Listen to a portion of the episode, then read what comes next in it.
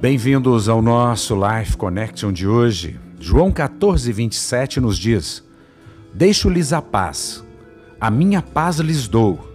Não a dou como o mundo a dá. Não se perturbe o seu coração, nem tenham medo. A palavra aqui é muito enfática.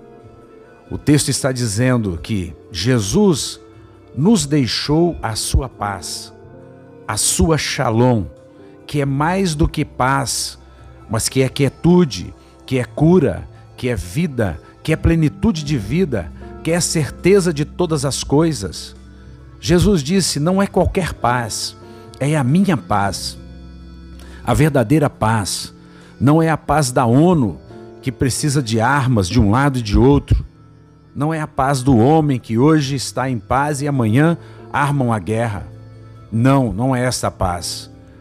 Jesus está dizendo aqui: Eu não dou a paz como o mundo dá. A paz que o mundo dá é uma paz passageira, é uma paz falsa, é uma paz que depende da força e da violência. Mas Jesus está dizendo: não perturbe o seu coração, não tenha medo, não tenha fobia, não tenha medo de nada. Jesus poderia continuar dizendo assim como diz: Eu venci o mundo.